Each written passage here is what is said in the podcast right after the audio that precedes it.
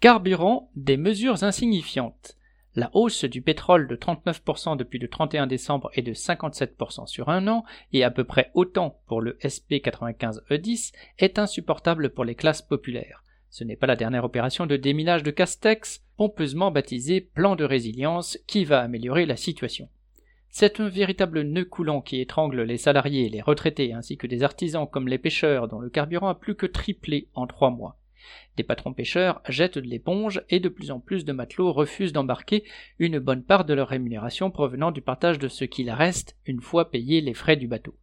Face au premier blocage de dépôts de carburant par des routiers, des agriculteurs et des pêcheurs, le gouvernement s'est donc résolu à de nouvelles annonces. Il s'agit de donner le change sans augmenter les salaires ni contraindre les grandes entreprises et d'éviter que ces protestations ne provoquent des réactions plus générales dans le monde du travail.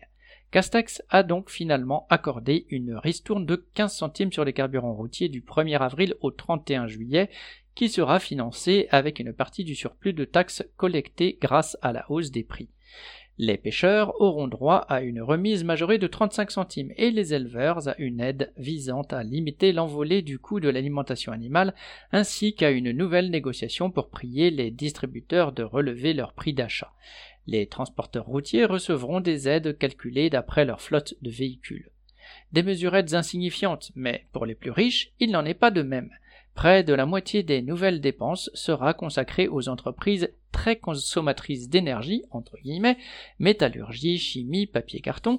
L'État s'engage à payer la moitié de leur surcoût énergétique à condition de réussir à présenter des comptes dans le rouge et des dépenses de gaz et d'électricité d'au moins 3% du chiffre d'affaires. Les prêts garantis par l'État sont renforcés et prolongés ainsi que l'activité partielle de longue durée.